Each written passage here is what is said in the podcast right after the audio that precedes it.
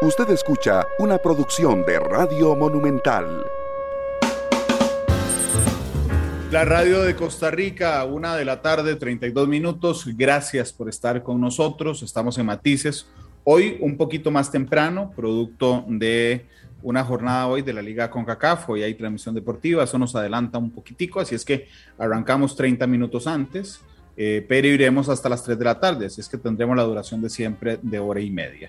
Hoy es Matices Internacional, muchas gracias, eh, por, estar con nosotros. Ustedes saben que en los últimos días yo he intentado tener con nosotros a diputados electos. El jueves pasado estuvo Pilar Cisneros, el viernes Vanessa Castro del PUS, ayer estuvo Rodrigo Arias pero decidí hacer una pausa en eso para dos cosas. Una, para analizar el tema internacional que realmente está muy candente y porque yo creo que parte importante de la responsabilidad de los medios de comunicación es educarnos, y me incluyo, porque el principal eh, benefactor de, o el beneficiado, más bien el principal beneficiado de los temas que tocamos en Matices soy yo, porque aprendo muchísimo con mis invitados y con ustedes compartiendo en redes sociales.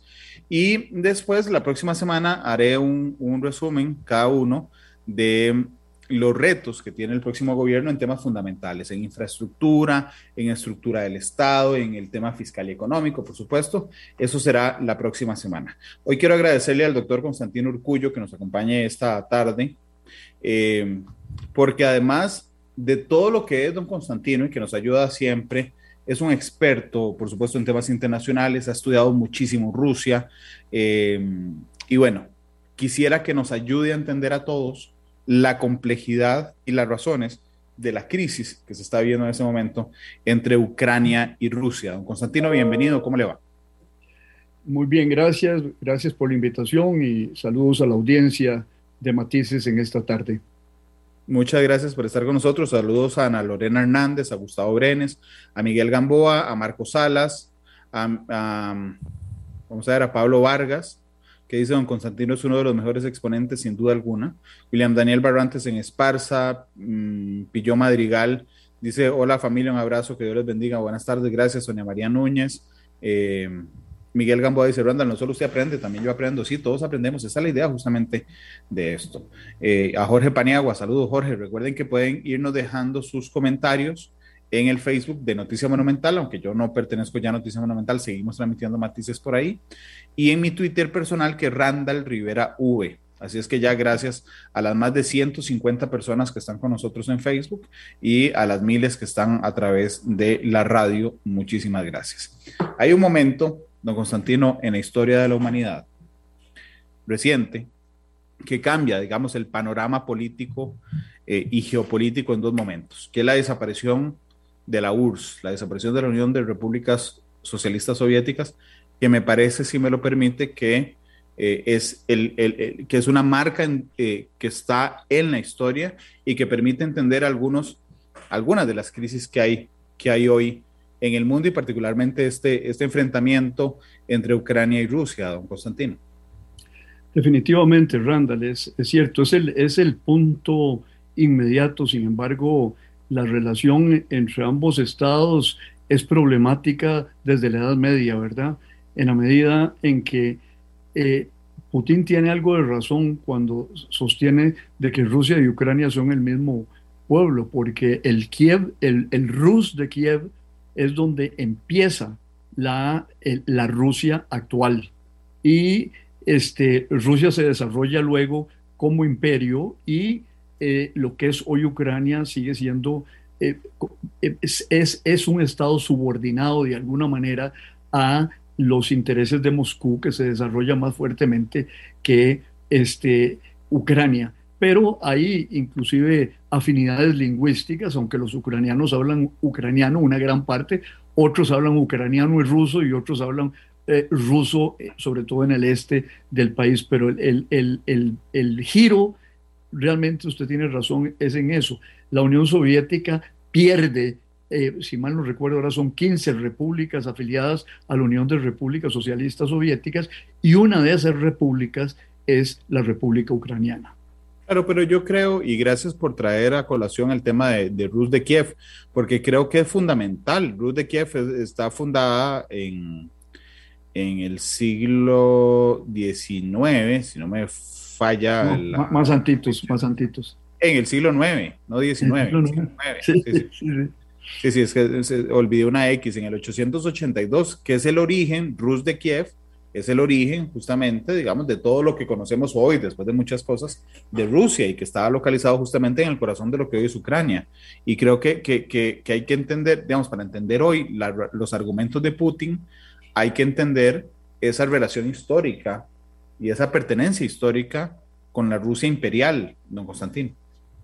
Claro, y es que, y, hay que entender a la, a la, Rusia imperial, que, bueno, se empieza a formar en Edad Media, pero realmente se conforma finalmente como un imperio, el imperio zarista, en, en el siglo XVIII y bajo el, este, eh, bajo la égida o trabajos de dos grandes zares. Uno es Pedro el Grande y el otro es Catalina la Grande, que son los que a lo largo son los fundadores de un imperio que dura 300 años y que se expande en el siglo XIX y luego es heredado ese imperio y formulado con otras narrativas por la Unión de Repúblicas Socialistas Soviéticas y es lo que se conoce como la, eh, el imperio soviético. Ese, ese imperio este, se derrumba por razones internas al comunismo y por razones también internas a la, a la gran diversidad de nacionalidades que funcionan al interior del imperio soviético. Y bueno, eso crea un, gran malestar. El, el, el, presidente Putin tiene una frase que todo el mundo la cita, dice, la, la catástrofe geopolítica más grande, geopolítica más grande del, del, siglo XX es la caída de la Unión Soviética. Y porque desde el punto de vista de Putin, este, se pierde el freno al poderío de los Estados Unidos, que es lo que ellos intentaban eh, a través del imperio soviético de equilibrar con una visión político-ideológica muy, muy, pero muy, muy diferente. Pero hoy día eh, el, el, ansia putiniana no es restaurar el imperio, creo que no se trata de eso, pero sí devolverle a Rusia eh, una, este, un estatus de gran poder y una zona de influencia alrededor de ella, eh, tanto en los estados postsoviéticos, Ucrania, Georgia, Azerbaiyán, en el Cáucaso, ¿no? Eh, Kazajstán, donde acaban de estar las tropas, es Kazajistán, donde acaban de estar las tropas rusias, rusas apoyando al presidente de ese problema que estaba en, de ese país que estaba en problemas, y también en los países bálticos. Rusia lo que, lo que quiere es, hoy día, Putin, afirmar una especie de doctrina Monroe en su, lo que ellos llaman el vecindario cercano, lo que los norteamericanos llamarían el backyard, el patio trasero de ellos, que lo constituimos nosotros, México eh, este, y el Caribe. Sí, de hecho, es, es, es, es interesante porque quiero saber qué piensa de eso. Me parece que la referencia mental de Putin a la hora de referirse, digamos, a, a, a restablecer el poderío ruso no es respecto a la URSS, sino respecto al imperio ruso. No, no porque vaya a construir un imperio, digamos, sino en el sentido de lo que significaba esa grandeza. De hecho, me parece que a la hora de que algunos intelectuales internacionales hacen comparaciones con Putin y sobre sus inspiraciones, me parece que está más inspirado por Pedro el Grande o por Catalina la Grande que por Lenin, por ejemplo, en el siglo XX, don Constantino. Así es, y aquí en Costa Rica todavía hay gente que piensa que Putin es comunista, ¿verdad? Y lejos de eso, es un capitalista de Estado, que fue miembro de la KGB, sí, pero hoy día este, es un conservador social, por ejemplo, es, un tipo muy duro con la, con la diversidad sexual, ¿ah? por ejemplo, este, y muy cercano de, la iglesia ortodoxa. Por ejemplo, yo he visto fotos de los, de los, de los eh, popes ortodoxos bendiciendo los aviones de combate este, rusos en Siria, por ejemplo. Y la palabra que utilizan los rusos para describir esa nueva condición no es imperio ni es eh, el, liberalismo occidental. Voy a ver si la pronuncio bien porque yo no hablo ruso, pero aquí la tengo. Es la dershava, que quiere decir gran poder. Es constituir un gran poder, una, una potencia fuerte en Eurasia. O sea, en una parte de Europa y en el Asia. Ese es, ese es el, el, interés de Putin y que todos esos estados que se le desprendieron, e inclusive los estados satélites de Europa del Este, entren dentro de una zona de influencia rusa donde Rusia reivindique cierto tipo de derechos, que es lo que ha pedido con relación a la OTAN y la presencia de tropas en Europa del Este y el posible ingreso en Europa del Este y el posible ingreso de Ucrania a la OTAN, la organización militar, político-militar, que es el, Tratado del Atlántico Norte. Sí, que está liderada por los Estados Unidos, entre otras cosas, pero donde Estados Unidos tiene un, enorme poderío simbólico y real. Mira, el comandante de la OTAN es siempre un general norteamericano. Sí. De hecho, eh, digo, eh, resulta realmente muy interesante entender estas cosas. Ahora bien, ¿cómo se sienten los ucranianos? ¿Qué es, qué es, qué es un tema? Ah, digo, ¿cómo se sienten desde el sentido de pertenencia, verdad? Eh, por ejemplo, y aquí podemos tener un montón de diferencias, no solo usted y yo, sino yo con un montón de gente, pero cuando uno ve la guerra de las Malvinas, ¿verdad? Y entonces había una, una narrativa interna en Argentina de que ellos iban ganando la guerra por goleada, cuando realmente le iban perdiendo. Pero cuando llegan a Falkland, eh, como se llaman las Malvinas en, eh, en, en, Gran Bretaña, resulta que la gente que vivía ahí se sentían británicos y no se sentían argentinos. Era más allá, digamos, de, los temas en particular. Los ucranianos, ¿cómo se sienten, Constantino? Digamos que es un tema de identidad cultural. ¿Se sienten rusos o se sienten ucranianos? Déjeme compartir un pequeño mapa sobre la diversidad eh, eh, me tienen que autorizar a... Ah, no lo han autorizado. Eh, Julián, porfa, que, que, yo se lo pedí a Julián Antito de, de, del programa. Ah, aquí Julián este, ¿verdad? Sí, sí. Julián está en los controles. Ahora, perdón, mientras le damos tiempo a Julián, es que me reí mucho porque a mi abuelito se le olvidaban los nombres de los nietos. De, los, de los nietos. nietos. Yo tuve la oportunidad de la vida enorme de trabajar con él, igual que mi hermano.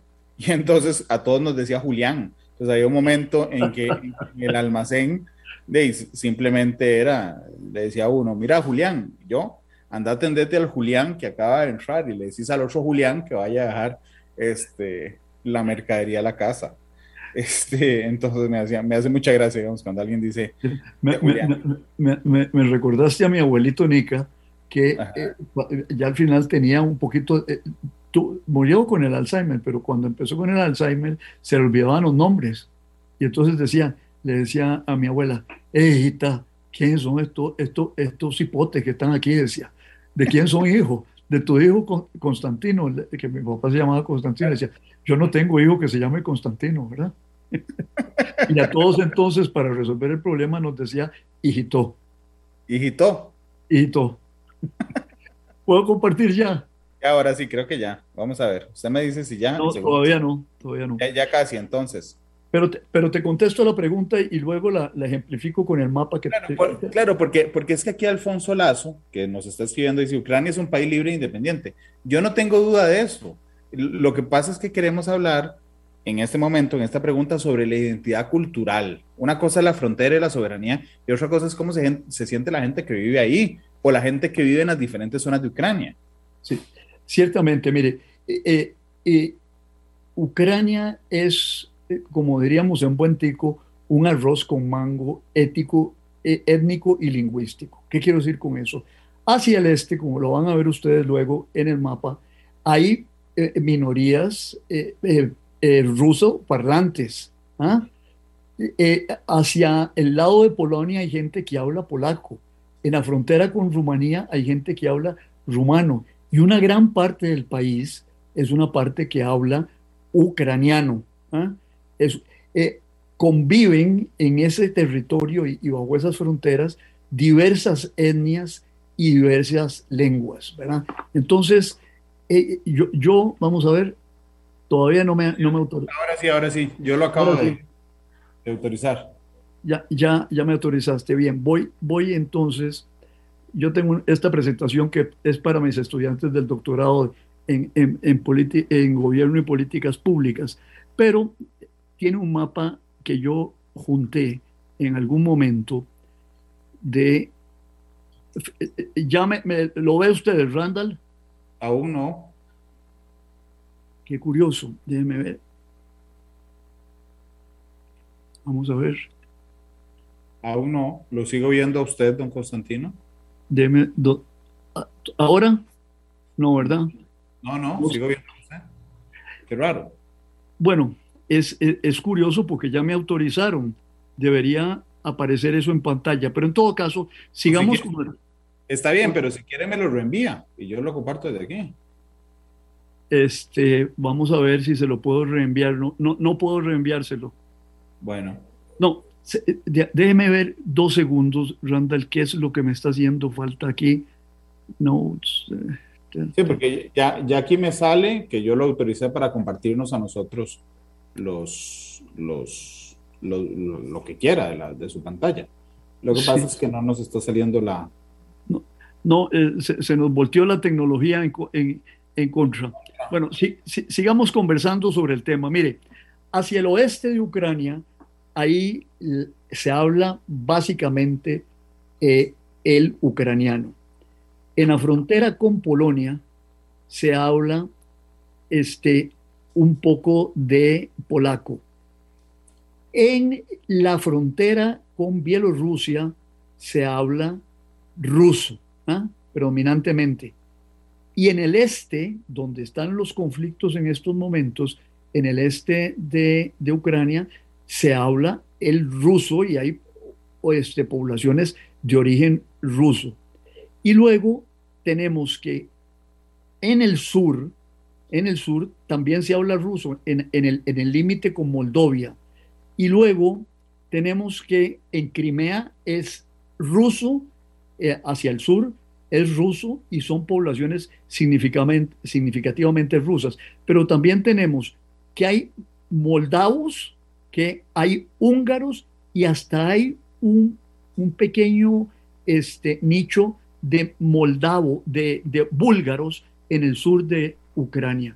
Entonces, es, es, es una unidad eh, compleja que se ha logrado mantener, pero donde hay este, eh, este, orígenes muy diferentes de parte eh, etno, etnolingüísticos. Entonces, es, es, una, es, es una unidad, yo diría, es una unidad nacional, pero sobre la base de un pluralismo etnolingüístico.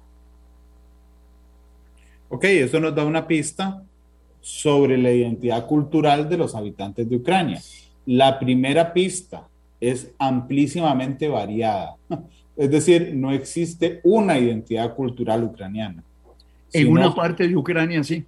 Sí, sí, exacto. sí, por eso, pero en el total de Ucrania no existe una identidad, sino que parte de ese Estado independiente y soberano que es Ucrania conviven con varias identidades culturales.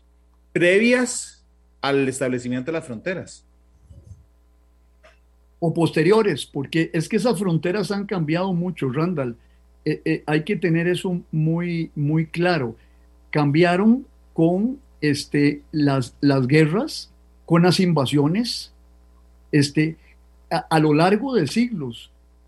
digamos, hubo una época en que hubo una, alianza entre polacos y lituanos, ya no, no, me recuerdo en, en, cuál siglo, y este, esa alianza lituana-polaca ocupaba parte de, de, de, Ucrania. Entonces, es, es, un, es un país por donde han pasado los imperios, porque la llanura del este de Europa es una llanura muy fértil, es muy plana, ¿ah? muy plana, y es una llanura por donde pasaron dos imperios para, tratar de conquistar Rusia. Primero Napoleón, que fue derrotado, y luego pasaron los, alemanes que fueron derrotados en Stalingrado. Y vea usted que los rusos que eh, históricamente nacen con una mentalidad de, fortaleza asediada, porque los invadieron los mongoles, luego los franceses y luego los alemanes, en todas las oportunidades fueron capaces de subsistir como rusos y se devolvieron por donde habían pasado los invasores, que era Ucrania en términos generales y Bielorrusia, y conquistaron Berlín, y antes habían conquistado París. El zar Alejandro le pasó revista a 100.000 tropas rusas en el Palacio de Versalles. O sea, que estos conflictos eh, con Europa no vienen de hoy en día, sino que tienen un trasfondo histórico profundo anclado en la geopolítica de Europa y de Asia, en la geopolítica de Eurasia, ¿verdad? Claro. No, Constantino, cuando uno está en el cole, o incluso en los primeros años de U y va revisando la historia de los conflictos del mundo, siempre se encuentra una división que a mí me, me pareció siempre muy interesante, que era causas, ¿verdad? Y después causas inmediatas, porque hemos hablado en este momento de las, de, de las causas para entender el conflicto. Pero ¿cuál es la causa inmediata? Así como, digamos, no sé, la Primera Guerra Mundial eh, eh, estalló por la muerte de un archiduque, en esta cual... En esta cual, perdón. Randall. En esta.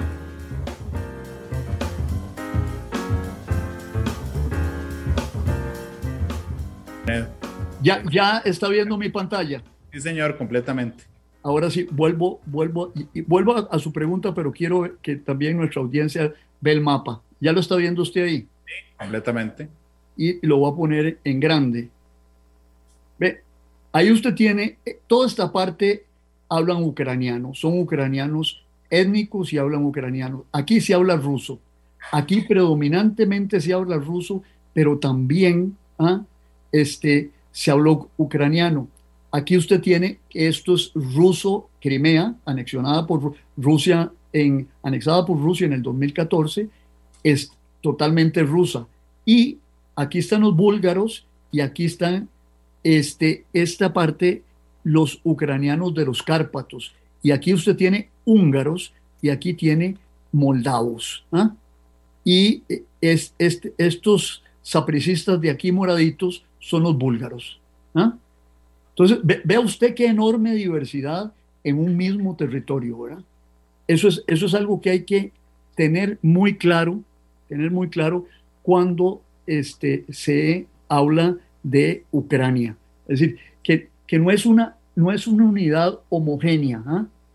no es, eh, eh, es, es contradictorio decirlo y redundante, unidad homogénea, no es homogénea Ucrania. Y, y, la pregunta era, perdón, Randall. Sí, es que se me cortó un momento la conexión. Que uno cuando analiza en libros de texto los grandes conflictos de la humanidad encuentra, encuentra causas mediatas y causas inmediatas, es decir, detonantes. Así como en la Primera Guerra Mundial uno podría decir que las causas mediatas era la acumulación de poder de algunos. Ok, pero la causa inmediata fue el asesinato de un archiduque. En este caso de ahora hemos visto lo mediato, pero ¿cuál es el detonante que nos tiene al borde de una crisis? Es la, es la intención de integrar a Ucrania a la OTAN. ¿Ese es el detonante, don Constantino? Es, es, es más amplio que eso. Yo, yo creo que eh, Ucrania quiere integrarse a la OTAN y lo manifestó. Antes se había querido integrar a la Unión Europea, no a la, no a la, a la OTAN, sino a la, a la Unión Europea como, Europea como entidad política y económica, y eso motivó que el primer ministro Yanukovych, creo que era su nombre en ese momento, fuera desplazado por las protestas del Maidán. Los ucranianos no estaban viendo hacia Rusia, sino estaban viendo hacia la prosperidad de Occidente en ese, en, ese momento. Eso provocó que el señor Putin se sintiera nervioso, porque pensó que el próximo paso era que la OTAN se iba a, eh, que Ucrania se iba a integrar a la alianza militar de la, de la OTAN. Y ya Rusia traía un mal sentimiento. Yo tengo un, un profesor que tuve en, en, Francia que escribió un libro extraordinario, Dominique Moissy, que el libro se, llamaba la, se llama La geopolítica de la emoción.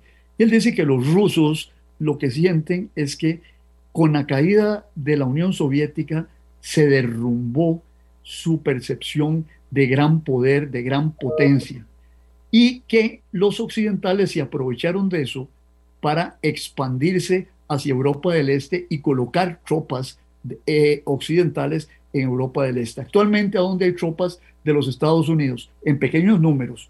En los países bálticos son tropas de la OTAN, en Polonia, en Rumanía, en Bulgaria también.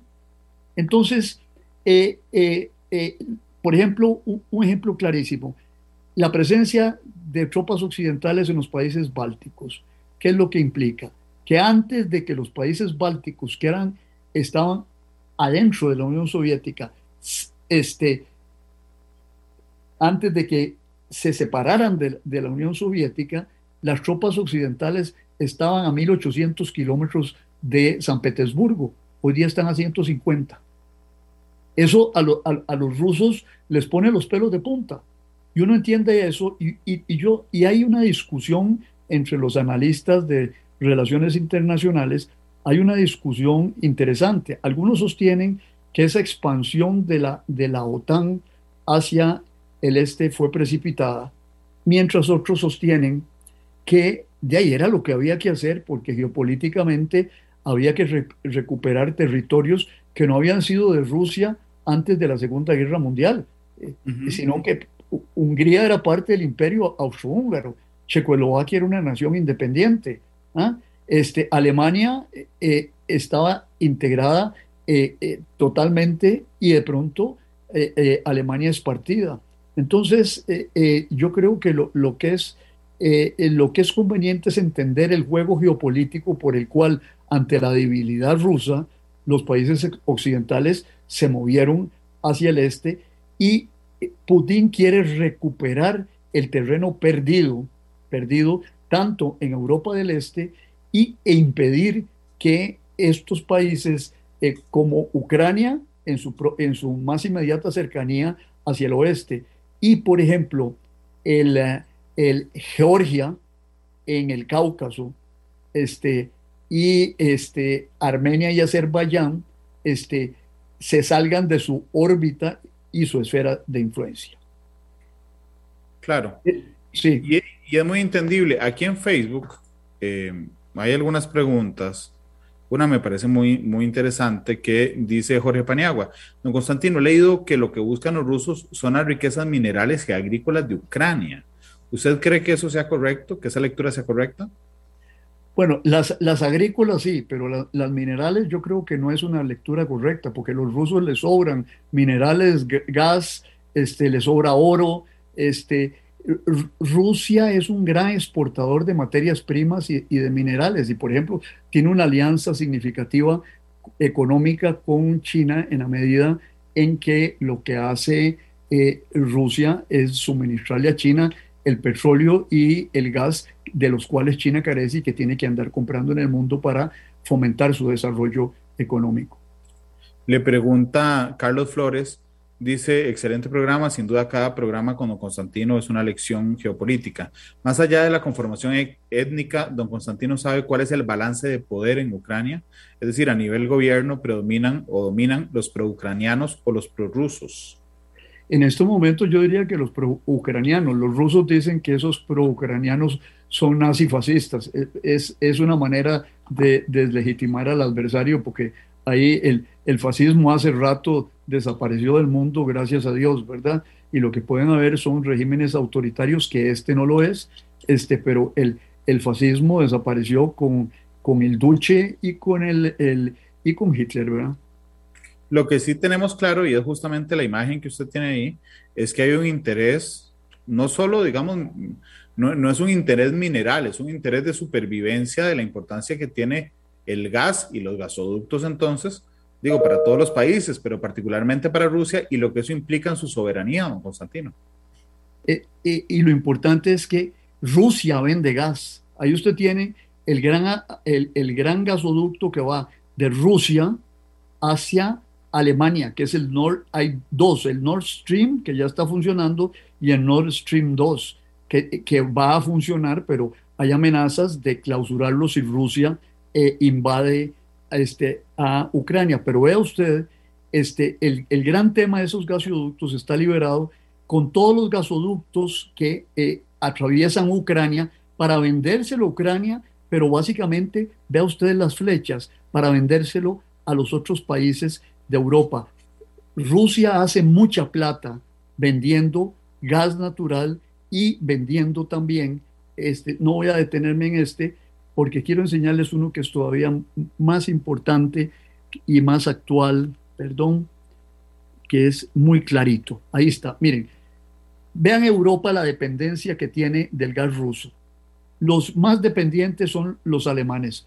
No extraña entonces que el canciller alemán, don este, Olaf Scholz, esté hoy en, en, Moscú. Rogando diálogo. Eh, buscando el diálogo, porque necesitan del gas ruso. Polonia en menos cantidad, Alemania, eh, Austria creo que está aquí, Francia poco, porque Francia eh, no se ha echado atrás en la generación de energía eléctrica con energía nuclear, cosa que se hizo este, Alemania. Los, los Países Bajos importan. Italia es muy dependiente del el petróleo del gas ruso y Hungría también, pero toda Europa consume gas ruso. Y ven ustedes la, la, la, aquí la red de ah, gasoductos y oleoductos que atraviesa Europa en amarillo, ¿ah? donde transita el, el, gas licuado natural. Aquí está el más grande de todos ellos, pero hay eh, unos que pasan por Ucrania ¿ah? y, y, una arma geopolítica de Rusia sería clausurar por un ratico estos, estos, estos, gasoductos y dejar a Ucrania en medio febrero y en medio invierno absolutamente sin gas y podrían ejercer esa presión sobre los otros países europeos. Y aquí yo les traje a ustedes este, este otro que tiene que ver con la dependencia de eh, el, el, gas ruso, como en Alemania se ha mantenido estable. los lituanos bajaron esa dependencia. Los polacos están intentando bajarla. Francia no la tiene, solo en pequeño. Y los Países Bajos sí la tienen y Italia la tiene muy grande. Ese es el arma rusa, una de las armas rusas en este enfrentamiento. Además de que, de que tiene un ejército mucho más fuerte que el ejército ucraniano. Si, si el señor Paniagua quiere, le enseñaríamos después las, este, la, correlación de fuerzas militares, porque traigo una filmina también en ese sentido. Dice Luis Nazario Araya que, que dónde estamos dejando en el programa de hoy los intereses geopolíticos de Estados Unidos, porque hablamos sobre el interés geopolítico ruso, ¿verdad? Pero de, eh, en la contraparte está el interés, que no lo dudo que exista, de geopolítica estadounidense, don Constantino. Desde luego, los Estados Unidos al día de hoy son una potencia hegemónica el poder militar más fuerte que hay sobre la tierra, pero ha experimentado retrocesos en el último tiempo. La retirada de Afganistán realmente es, es una humillación para una potencia hegemónica, hay que decirlo así claramente, ha afectado de una manera muy seria la imagen del presidente Biden y luego amenaza con eh, que le, este, que propinarle un golpe muy fuerte a su partido en las elecciones del mes de noviembre para el Senado y la Casa de Representantes. Entonces los Estados Unidos necesitan este, pues, hacer su showcito de fuerza y además están metidos en otro gran enfrentamiento eh, global, que es el enfrentamiento con China, que es la potencia económica que sigue a los Estados Unidos. Es mucho más fuerte China que Rusia económicamente hablando, porque es una gran exportadora. Los rusos eh, exportan materias primas, los chinos exportan este, productos manufacturados, tienen industria y, están desarrollando la inteligencia artificial y la tecnología. Entonces, eh, esa alianza que eh, hace unos días Putin visitó al, al presidente Xi en, en, en Pekín y eso es una alianza que se viene afianzando y hubo respaldo del el presidente Xi a la posición eh, eh, rusa con respecto a Ucrania.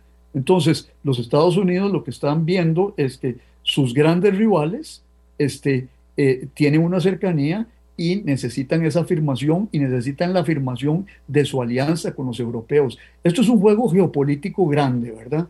Enorme, en época de multipolaridad, cuando los Estados Unidos han dejado de ser totalmente hegemónicos y necesitan reafirmar su poder en las zonas del mundo donde este, crean necesario para no perderlo eh, este, de manera total. Y Europa es una de ellas. La mayoría de nosotros, cuando ve noticieros nacionales o internacionales, ve, eh, digo, unos pocos minutos de información sobre el conflicto. O si uno ve noticias internacionales, pues ve alguna, pero sin llegar a profundizar mucho. Y uno encuentra, digamos, una contradicción. Por un lado, Putin que dice, no, no, yo no pretendo invadir nada, pero tiene movimientos militares muy fuertes en la frontera, particularmente en la de, Bielorrusia.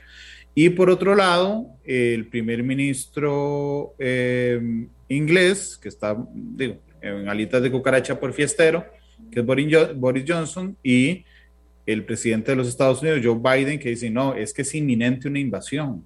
¿Dónde encontramos el matiz justo? ¿Dónde, dónde, dónde, eh, porque es esa contradicción que uno dice, no, jamás, yo no estoy haciendo nada malo, no quiero hacer nada, y, el, y los otros dicen, no, claro que quiere invadir de manera inminente. ¿Cómo entendemos esa contradicción, don Constantino? Bueno, es el juego de la guerra psicológica, ¿verdad? Porque si usted ve las noticias del día de hoy, que por ahí las, las, las tengo también, las vamos a, a, a ver, porque son de, son de, de, hoy en la tarde en, en, en la prensa europea. Eh, la primera es de, eh, resumiendo el encuentro de Scholz con eh, el presidente Putin. Putin ve puntos en común con Estados Unidos y considera aceptables las propuestas de la OTAN para negociar.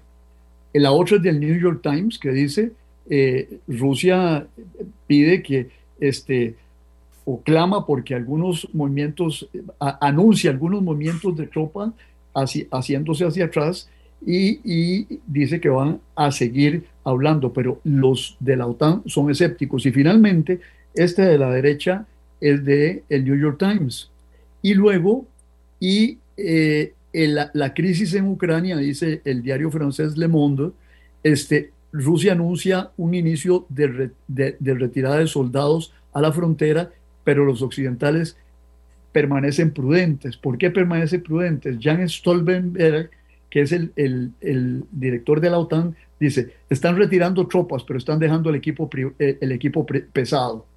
Eh, o sea, retiran las tropas, pero eh, las tropas muy fácilmente pueden volver, el equipo pesado no, pero ahí queda el equipo pesado. Las, las los hospitales edificados en la frontera del este y en Bielorrusia permanecen ahí no eran maniobras pura y simplemente. Ahora, el, señor Putin tiene un gran argumento. Usted ha hablado de soberanía e integridad territorial y él dice, bueno, yo en mi territorio puedo hacer lo que yo quiera con mis tropas. ¿ah? Es decir, son 100 mil o 135 mil y el señor Lukashenko me invita a que hagamos unas maniobras militares eh, con 30 mil tropas cerca de la frontera con Ucrania. Es un país soberano que puede invitar a quien le da la gana. Entonces, yo creo que ahí lo, que hay es un pulso, Randall. Yo creo que la mejor manera de describirlo es un pulso donde Rusia, ¿qué es lo que está tratando de obtener? Uno, que Ucrania no entre a la OTAN. Luego, que Ucrania no entre a la OTAN. Luego está tratando de obtener otra, otra cosa, que es que los Estados Unidos retiren tropas de los países de Europa del Este, Hungría, Rumanía, etcétera, eso no va a ocurrir. Los Estados Unidos y los europeos podrían eventualmente decir, en los próximos dos o tres años no, no, no se plantea el ingreso de Ucrania, ¿no? pero no quieren hacerlo de manera absoluta. Pero los rusos, los norteamericanos, en respuesta a las cartas de Putin, han dicho, bueno, miren, nosotros estaríamos dispuestos a eh, negociar reducciones de armamento en Europa. Ya lo han hecho en el pasado, hace dos décadas. Este, y yo creo que eso se llevaría este, de vuelta a los países de Europa occidental eh, las lanzaderas de misiles que están instaladas en Rumanía y que los rusos dicen que son amenazantes porque están muy cerca de, de Moscú. Los rusos quieren ciertas limitaciones de armamento, ciertas limitaciones de la presencia norteamericana en Europa del Este y quieren que no ingrese Ucrania a la organización del Tratado del Atlántico Norte. Eso es lo que está en juego. Eso es lo que están discutiendo. Desde luego que como en toda negociación, este, yo recuerdo cuando yo estudiaba Derecho, que el primer, en el primer curso de introducción al estudio del Derecho, el profesor nos decía, mire, ustedes como abogados, lo, lo que tienen que hacer, introducción al arte de la negociación, es siempre pedir lo más para obtener lo menos. ¿ah? Putin quiere, está pidiendo lo más porque quiere obtener lo menos. Y los Estados Unidos le dicen, no son de recibo sus, sus, sus, sus, sus planteamientos, pero en la respuesta están de acuerdo en negociar ciertas cosas. Yo creo que el, el, el, día de hoy es un día importante de avance en las negociaciones y las conversaciones diplomáticas, porque ahí mandó una respuesta clara a Putin. Bueno, yo, yo retiro un poquito mis tropas. Ahora, eh, eh, ¿qué me dan ustedes a cambio? Claro. Ahora, lo significativo es que se lo dice al canciller de Alemania, no se lo dijo al canciller francés ni al presidente francés. ¿ah? Se lo dice a Alemania que tiene invertidos 20 mil millones de dólares en economía rusa y, lo, y, Rusia tiene invertidos 10 mil millones de dólares en economía alemana. Entonces, pareciera que es un, es, es un interlocutor más válido para los rusos, el canciller alemán, que los otros interlocutores que han querido mediar en el conflicto. Pero un, un poco Ucrania es, es, es la ficha en disputa en el gran juego de poder entre esas dos grandes potencias que son los Estados Unidos y Rusia, y también ah, Putin ha querido jugar una carta que es inteligente desde el punto de vista estratégico, dividir a los europeos, porque no todos los europeos están de acuerdo en asumir una actitud dura con respecto a Rusia. Entonces, digamos, por ejemplo, Hungría, yo diría que es más suave, los polacos son más duros, ¿ah? Y nadie quiere comprarse una bronca con un vecino tan fuerte y tan incómodo. Y también crear un poco el sentimiento cuando los Estados Unidos dicen que no emplearían eh, tropas en defender a Ucrania, no las comprometerían en territorio ucraniano, crearles dudas a los europeos. Vean qué clase de aliados tienen ustedes, que este, no los defiende enteramente. ¿ah? Entonces, yo, yo creo que es, es, es un juego eh, eh, eh, como, a, como a siete bandas, ¿verdad? Donde cada movimiento tiene repercusiones múltiples en, en una variedad de tableros. Claro, pero don Constantino, la dialéctica, así como, como, como entendemos el mensaje de Putin, claro, esto se ha dado, es decir, Putin ha dicho, o dejan en paz las intenciones de Ucrania de sumarse a la OTAN y además me sacan las tropas de cercanas o de reducen las tropas cercanas a mí o invado Ucrania. No. Eh, eh, él no lo dice, simplemente es que, ¿sabe por qué me, me, me, me, trastorna un poco esto? Porque en la era de la posverdad, donde los hechos pierden un poco el peso, y los hechos es que tiene las tropas, o las tenía hasta ayer, las tropas en la frontera con Ucrania, aunque el tipo sigue negando que su intención sea invadir si no le dan lo que quieren, pero los hechos me dicen que sí. Desde luego. Eh, pensemos en términos nuestros. Eh, el señor Daniel Ortega y su consorte eh, manejan 50 u 80 tanques rusos T-72. De pronto, mañana amanecemos con que los 70 tanques rusos están en la Virgen, cerca de Rivas y de Peñas Blancas. ¿Qué vamos a pensar? ¿Qué andan haciendo esos tanques ahí? Entonces, eh, eh, no hay necesidad que Daniel Ortega diga explícitamente, vamos a invadir Costa Rica. No, no, no. Es decir, eh, esas fuerzas cercanas significan, son interpretadas como una amenaza a las veleidades de independencia desde el punto de vista de Putin de los ucranianos y sobre todo que Putin repite un discurso este, sistemático y el, discurso es eh, Rusia y Ucrania son un solo pueblo. ¿ah? Fundado en lo que hablábamos al inicio, en el, en el Rus de Kiev, ¿verdad? que fue el origen de la nacionalidad rusa en cierto sentido.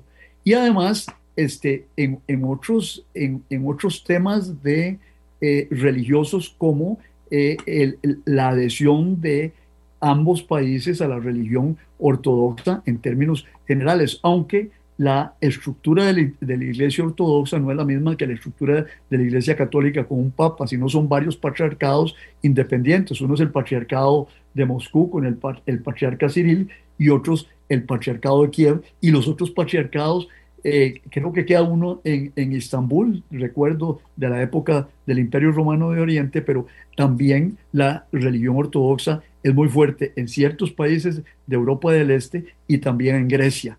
¿ah? Entonces, y el, el patriarcado eh, de Moscú es un patriarcado muy, pero muy, muy cercano al presidente Putin. Son las 2 con 18. Eh, recordándoles que el programa de hoy termina a las 3 de la tarde. Constantino, permítame ir a una primera pausa comercial. Regresamos. Le quiero preguntar, Putin tiene herramientas o instrumentos para presionar respecto a lo que quiere. Una es el cierre de los gasoductos, eh, digamos que es lo más fuerte que tiene para, para amenazar. ¿Qué tiene para amenazar el otro lado? Eh, para presionar un poco a Putin? Esa es la pregunta que quisiera que nos conteste al regresar de la, de la pausa. Son las 2.18. Vamos a la pausa comercial. Regresamos con matices. La radio de Costa Rica, 2 de la tarde con 22 eh, minutos. Le preguntaba al doctor Constantino Urcullo, que nos acompaña hoy, hablando sobre Rusia y Ucrania. Mm, nos ha dejado claro cuáles eh, los métodos de eh, presión que tienen los rusos para conseguir lo que quieran, que particularmente pasa por el gas. Y le consultaba yo antes de la pausa cuál eran los que tiene Occidente, don Constantino. Bueno, eh, los Estados Unidos y los países occidentales eh, tomarán sus sanciones. No conozco en concreto las europeas porque han sido un poco, no han sido poco, han sido poco claros, no han, no han estipulado cuáles van a ser, las han anunciado los alemanes también. Una de ellas sería clausurar, el, no activar el, gasoducto Gazprom y, y negarle esas divisas a Rusia. Pero la, la, la amenaza más grande viene de lo que se llama el SWIFT. El SWIFT es el sistema financiero que permite identificar todas las transacciones financieras internacionales. Esto es particularmente importante para Rusia porque es un exportador de combustibles fósiles y de gas natural. Eh, vende y, bueno, le depositan los países a los cuales eh, le vende, le depositan en cuentas bancarias de bancos internacionales. Si le impiden el acceso al sistema SWIFT, este, le paralizan toda su economía internacional. Eso es un, eso es un arma devastadora, devastadora. Yo creo que es la principal arma que tienen los países occidentales, aparte de las sanciones específicas que puedan tomar contra miembros de la clase política eh, rusa. Pero este, también están las sanciones contra este, los empresarios rusos que podrían les podrían negar las visas a los Estados Unidos, las visas a Alemania, etcétera. Occidente tiene maneras de, de, presionar que son muy firmes y han, y han, sido anunciadas también de manera a veces difusa el sábado pasado por el presidente Biden. Este, yo, yo quería hacer una, una, breve acotación sobre la cuestión militar este, y, y, la presión de esos 135 mil soldados. Randall, ahí tengo eh, e, este mapita publicado por el periódico Le Monde, donde usted, de París, donde ustedes tienen a dónde en este momento están las fuerzas rusas alrededor de Ucrania. Veanlos la parte rusa, pero también hay fuerzas aquí en Bielorrusia que podrían atacar a Ucrania por el norte y las fuerzas rusas por el noreste y por el este. Y aquí están los separatistas ucranianos del Donbass, una región como vimos antes, con predominancia Rusia, rusa, aquí está, y lo que los teóricos de, estas cuestiones imaginan es que habría un avance por el este, un, avance por el, por el norte, y después desde Crimea, que fue anexada por Rusia, este, partirían un esfuerzo a ocupar esta parte de la costa de Ucrania en el mar de Azov y dirigirse a ocupar Odessa, que es un gran puerto sobre el Mar Negro. Eh, hace unos días pasaron provenientes de la, de la base rusa en Tartus, en Siria, pasaron por el estrecho del Bósforo en Turquía eh, cinco o seis navíos importantes y hay maniobras militares rusas en el Mar Negro en este momento. Más simplificado está en este mapa que ustedes tienen a Ucrania, el, el, los separatistas que apoyan Rusia en el norte, en el este de, de Ucrania, y luego las maniobras militares en Bielorrusia, y finalmente el eh, por dónde podrían, dónde está, en qué parte del borde de las fronteras con Ucrania están las tropas rusas. Están aquí marcadas, aquí está Crimea, y también aquí en, en Moldavia hay una región separatista donde hay tropas rusas que se llama Transnistria y probablemente vendría algún esfuerzo si hay invasión que no es segura. Y finalmente, para concluir con esto, Randall, eh, las fuerzas comparadas entre ambos países, donde se muestra claramente que Ucrania no puede resistir una invasión rusa. Eh, los, los, rusos tienen 900 mil eh, soldados, los ucranianos 200 mil, reservas de tropas casi ilimitadas, 2 millones en, en, en Rusia, 900 mil los ucranianos, los rusos disponen de 9.700 tanques, los ucranianos de 2.000 en artillería, Rusia 5.000 este, piezas de artillería, este, y así sucesivamente. Si ustedes ven lanzaderas, igualmente la asimetría es muy grande y mucho más en eh, aviones de combate donde los rusos tienen 1857 y los ucranianos 162. Y bueno, ya hablando de eh, barcos de, de, guerra, 12 en el Mar Negro y uno nada más para Ucrania. Ese es el escenario militar a este, de parte rusa. Los Estados Unidos han hablado de, que no van a combatir a los rusos en Ucrania, pero ya el, presidente Biden dijo que van a movilizar casi una división de soldados norteamericanos que van a ir a Europa, todavía no han partido, han ido a poquitos, y básicamente el, punto de acopio de soldados y de fuerzas militares norteamericanas estaría en Polonia y en los países bálticos. Constantino, hay, un tema que a mí en particular, por supuesto, por mi formación me interesa muchísimo, que es el papel de los medios de comunicación. Y aquí podría establecer yo un tema de guerra mediática respecto a este tema.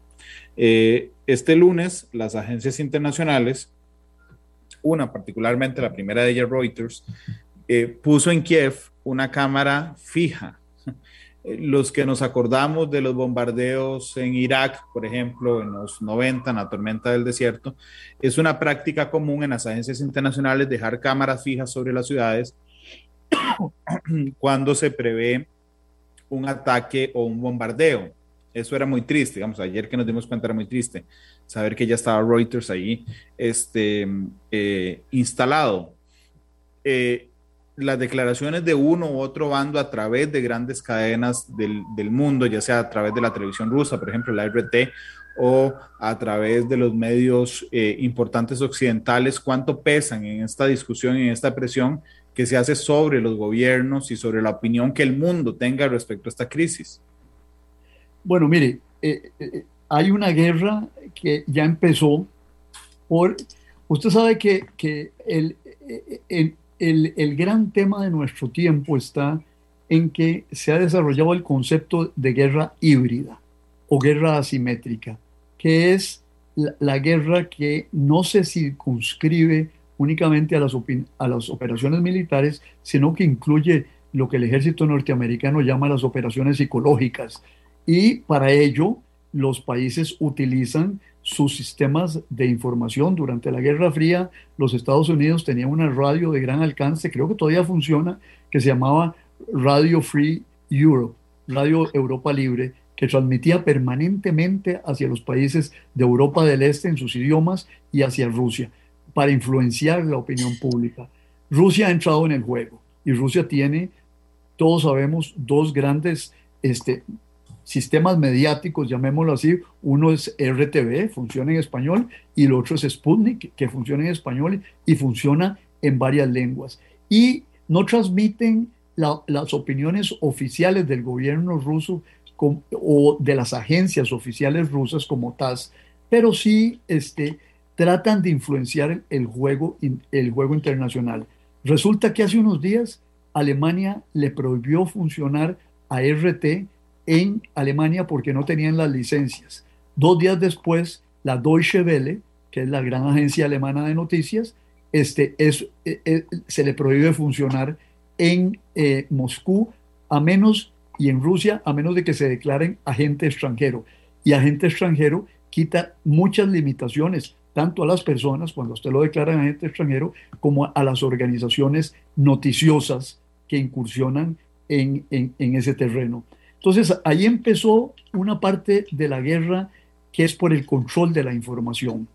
El control de la información por parte de las, de las potencias. Nosotros sabemos que, por ejemplo, la, la Voice of America es una eh, eh, emisora y un sistema televisivo con eh, estrechos nexos con el gobierno norteamericano. Nadie se asusta de eso ni, y, nadie se asusta que los rusos manejen RT, RT y Sputnik. Pero hay que entender, nosotros que somos chiquiticos, ¿verdad? Hay que entender que somos parte de ese juego que se entrecruza con nosotros de, por la disputa de la información. La guerra ya no va a ser exclusivamente guerra eh, por, por medios militares, sino que va a incluir también la información o la guerra cibernética. Había algunas noticias hoy día de, de hackeos de algún tipo de actividades comerciales o estatales en, en Ucrania, que podrían ser el, el, el, el, el preview de lo que se podría venir. No sabemos.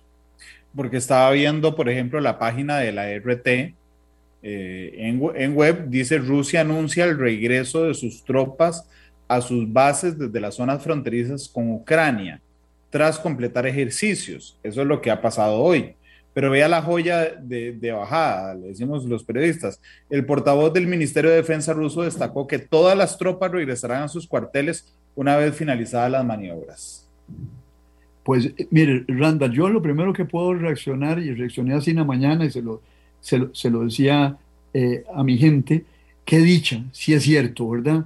De que realmente se, hay una desescalada, que se están bajando las tensiones y que no estamos entrando en la guerra este, en Europa, porque una guerra en Europa no es una guerra que va a estar circunscrita a Europa, corre el riesgo siempre de que, se de que derive a enfrentamientos más amplios y más, y más profundos. Este, eh, pareciera que la diplomacia podría estar dando sus frutos. Pero sin embargo yo eh, oí al, secretario general de la, de la OTAN decir lo que yo le anunciaba a usted al inicio del programa, de que lo que ellos habían visto movilizarse a través de los satélites eran las tropas, pero no habían movido ni el equipo pesado ni los hospitales de campaña. ¿Qué quiere? Y que él lo estaba esperando, y lo dijo el gobierno francés también, el, el, ministro de Relaciones Exteriores, digo, no, no, nosotros no necesitamos palabras, necesitamos actos. Necesitan ver que, de que hay efectivamente una desmovilización de tropas, una desescalada de, la, de, las, de las tropas eh, para creer en que el, el asunto de verdad va por las vías de bajar las tensiones.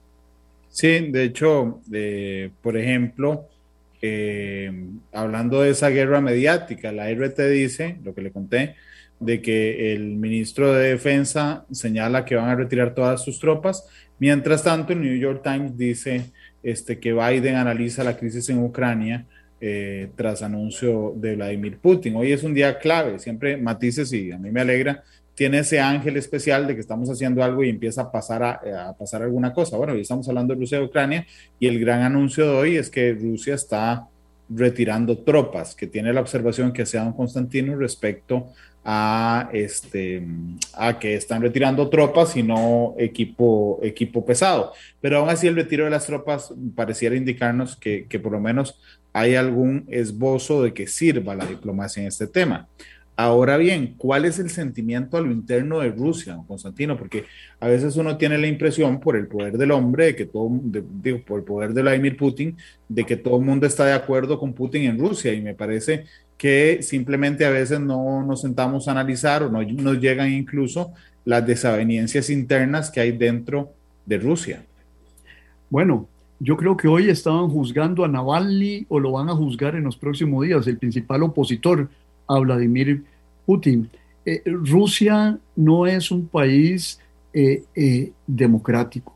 Rusia es un país donde hay elecciones, pero son elecciones que operan un poco con, con el concepto de los, los autócratas y es que apenas se acercan las elecciones, todos los opositores son desmovilizados forzosamente o acusados. Entonces, realmente no existe una verdadera oposición. Ha habido muchos de estos opositores que inclusive han sido envenenados en el extranjero, este, puestos en la cárcel, o una famosa periodista rusa hace unos años fue asesinada a la entrada de su casa en, en, en Moscú. Este, no hay una dictadura abierta, el Congreso funciona, la Duma, pero es un Congreso que funciona y derivado de elecciones donde los opositores no tienen gran oportunidad porque tienen que enfrentar una estructura del poder estatal que está al servicio de los partidos de gobierno y este, dificulta el, el, el, ascenso de partidos de oposición de manera eh, clara desde el gobierno y desde el Estado. Entonces, sin embargo, sin embargo, eh, el, el, el tema externo en un país tan nacionalista como es Rusia, tan orgulloso de su identidad cultural y de su trayectoria histórica. Eh, por ejemplo, ha habido encuestas que se han hecho después de la anexión de, Crimea en el 2014 y la popularidad de, Putin se catapultó hasta, hasta el espacio exterior, ¿verdad? Porque es un país que después de sentirse muy orgulloso, a pesar de las penurias que vivían bajo el régimen de planificación centralizada, pero se sentían muy orgullosos de su país, de su esfuerzo revolucionario, eh, de, de ser una potencia global y de pronto se cayeron y pasaron una década, los años 90, donde inclusive el, presidente de aquel entonces, el, señor Yeltsin, que eh, fue un hombre valiente en determinados momentos, pero era un, un señor borrachito, ¿verdad? Que tuvo que entregarle el poder a Putin porque había perdido toda legitimidad. Entonces, yo, yo, lo que siento es que el conflicto externo es aprovechado para, por el señor Putin para cimentar, solidificar las bases de su poder interno que tampoco son muy fuertes. Cuando usted tiene, Mao Zedong tenía una frase que, que, a mí nunca me ha convencido y era decía que el poder está en la punta del fusil. No, yo sostengo que el poder, una parte del poder está en la punta del fusil, pero la gran parte del poder está en, el, en, los, en los centímetros que hay entre los dos ojos, ¿ah? en el cerebro y en la capacidad de persuadir a la gente y este, que la gente le dé adhesión al régimen político y a los gobernantes. Y yo creo que Putin maneja eso muy bien. Lo ha manejado bien acudiendo al recurso a la agresión externa. Por ejemplo, hoy día están presentando todo este conflicto como una agresión que viene de parte de los Estados Unidos y los países occidentales. No es ellos los que están con tropas alrededor de Ucrania, no, no, sino son los países occidentales que a través de Ucrania quieren amenazar a la madre, a la madre Rusia, ¿verdad? Entonces, eh, eh, eh, y además se apoyan en el poder religioso, nada nuevo en la historia, ¿verdad? De los, de, de los estados y de los imperios, se apoya en el poder religioso, se apoya en amistades y en alianzas con países grandes como es este, la República Popular China. No es una alianza militar, pero sí hay una amistad creciente entre ambos eh, gigantes que todavía no tienen la capacidad este, para enfrentar militarmente a los Estados Unidos, pero que tratan de aprovecharse de las debilidades internas y de las debilidades de un poder norteamericano que se ha sobreextendido en el mundo y eso ha significado debilidad para su hegemonía global. Le voy a leer un, par de párrafos de la nota más actual que ha subido el diario El País respecto a esta crisis. Dice, señalando que Putin ha aceptado, digamos, que las eh, propuestas de Estados Unidos son las mínimas para empezar a discutir. Dice, las propuestas de Estados Unidos y de la OTAN incluyen negociar acuerdos de desarme y aportar medidas de confianza, aunque condicionan esos puntos a que se inicie una desescalada en la amenaza militar rusa sobre Ucrania. Sin embargo, Putin dejó claro que una de sus grandes preocupaciones es el futuro de Kiev y su relación con Rusia y la OTAN, alianza a la que la antigua República Soviética quiere acceder, aunque su membresía no está en agenda. Queremos resolver esa cuestión ahora, dice Putin, que ha exigido a la Alianza Atlántica que garantice que nunca va a aceptar a Ucrania ni a ningún otro país miembro de la antigua Unión Soviética. Y lo citan. Hoy vemos el equipamiento de la OTAN enfrente de nuestra casa hablan de que la adhesión de Ucrania no será mañana. Entonces, ¿cuándo? Pasado mañana. ¿Qué cambia para nosotros en una perspectiva histórica? Cuestionó Putin antes de responder a sus propias preguntas. Para nosotros puede ser tarde, aseveró el mandatario, que recalcó que con sus propuestas a Washington y a la Alianza Atlántica, que implica el repliegue de las posiciones de la OTAN de 1997, Rusia busca garantizar la seguridad de todos cuando son cada vez más sonoras las alertas de Occidente ante otra posible agresión rusa a Ucrania, en torno a la que ha colocado decenas de miles de soldados, y la pregunta de si Rusia quiere una guerra, Putin ha respondido, claro que no la quiero. Esa es la, narrativa que él ha impuesto y, que amplía lo que usted nos acaba de explicar, en el sentido de que él lo que, lo que argumenta es, de está amenazada nuestra soberanía, ya no tenemos tiempo, si ingresa la OTAN, eh, Ucrania, de activar nuestros misiles de defensa, por ejemplo, ante cualquier ataque aéreo, y por lo tanto somos nosotros los que nos sentimos agredidos con el expansionismo de la OTAN a repúblicas de la antigua Unión Soviética que siguen siendo su patio trasero, don Constantino. Es decir, eh, que él quiere zanjarlo de una vez, nunca van a aceptar ni, ninguna ex república soviética. Yo, yo, yo creo, bueno, esto nos lleva también al Cáucaso en el momento. E, el, otro, la otra república soviética que quiso ingresar a la OTAN fue Georgia. Y eso motivó que Rusia eh, invadiera eh, parte del territorio georgiano en el 2008 y creara dos republiquetas que se llaman Abjasia y Osetia del Sur, que sus conflictos con Georgia no vienen de ahora, sino de hace, de hace mucho rato.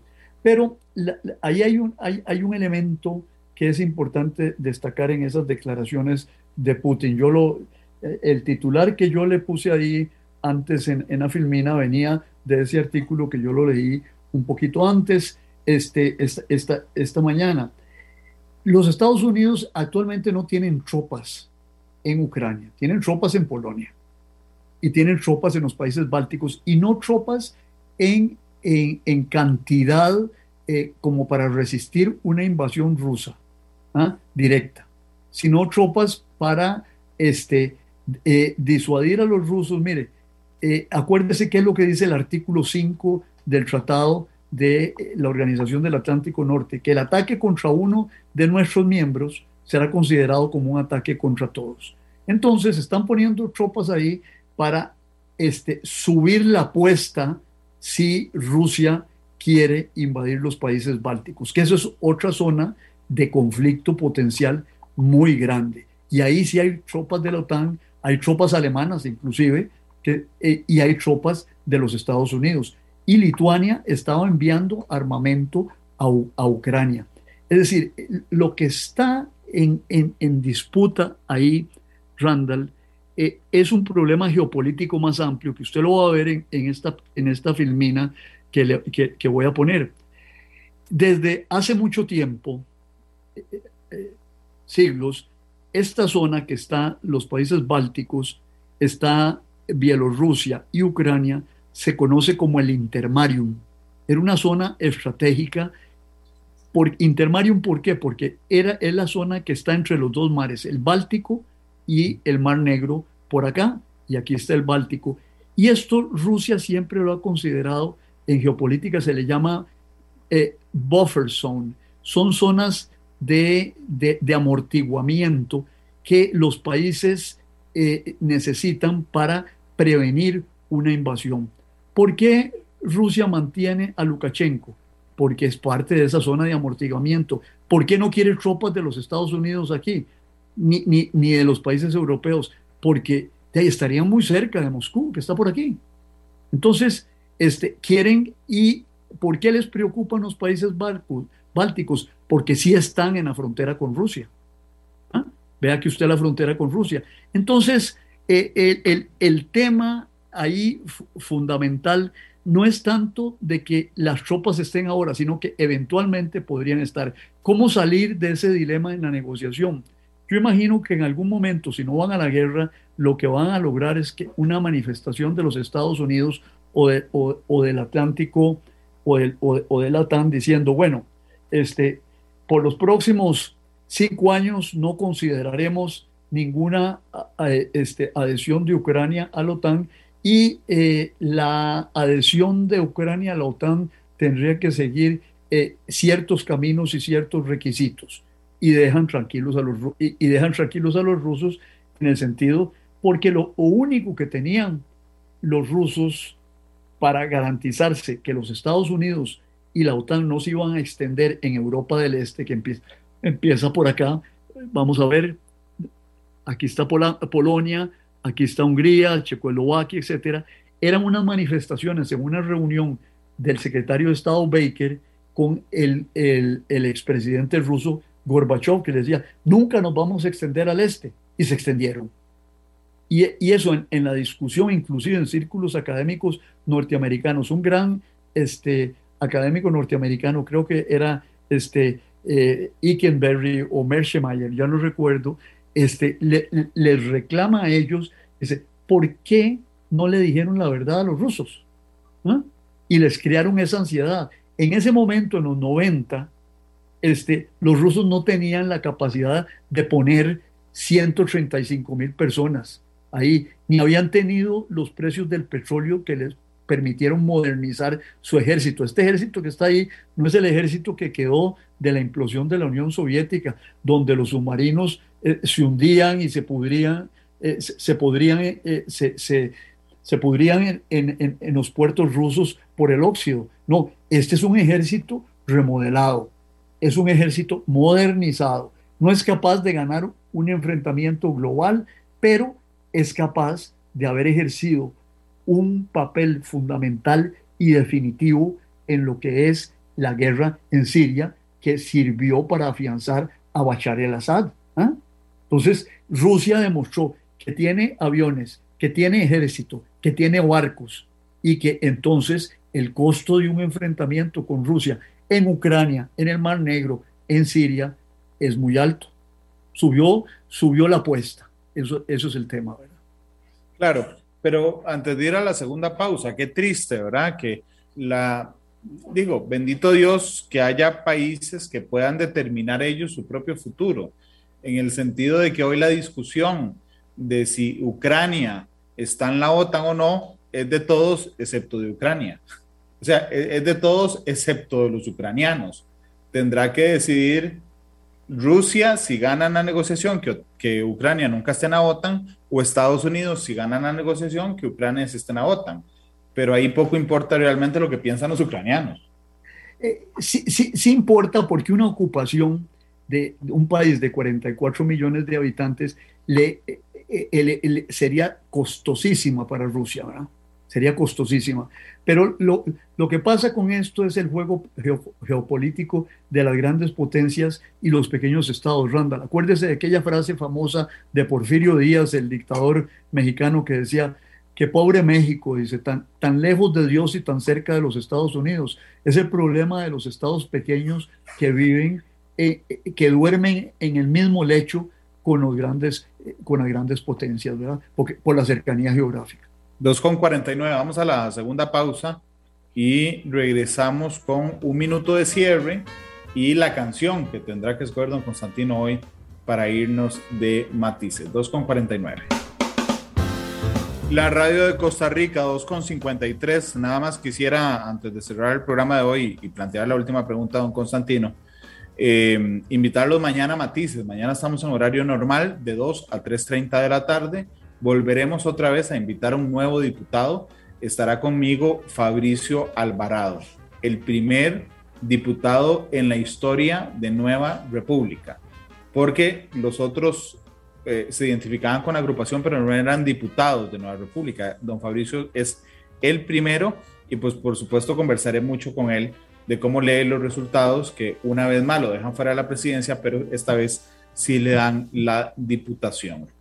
Eh, 2,53, una guerra en el siglo XXI, una guerra en 2022, don Constantino, está muy lejos de esas imágenes que vemos en los documentales de History Channel hablando o viendo la, la Segunda Guerra Mundial. Hoy los enfrentamientos son muchísimo más integrales, como lo, decíamos con la guerra mediática y psicológica, pero además mucho más cruentos, don Constantino. ¿Por qué deberíamos evitar a toda costa una guerra? Mire, y, y, y, y en otros espacios, está ya este, los Estados Unidos tienen el comando ciber, eh, el, comando, el comando espacial y el comando cibernético.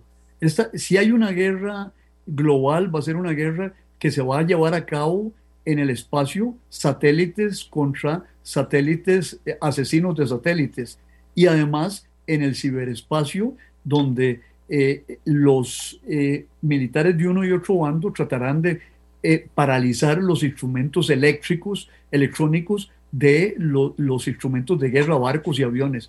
Y va a ser más cruenta, bueno, porque tenemos ahí sobre la cabeza pendiendo el arma nuclear. Los Estados Unidos tienen 6.700 este, eh, cabezas atómicas. Rusia tiene igual número.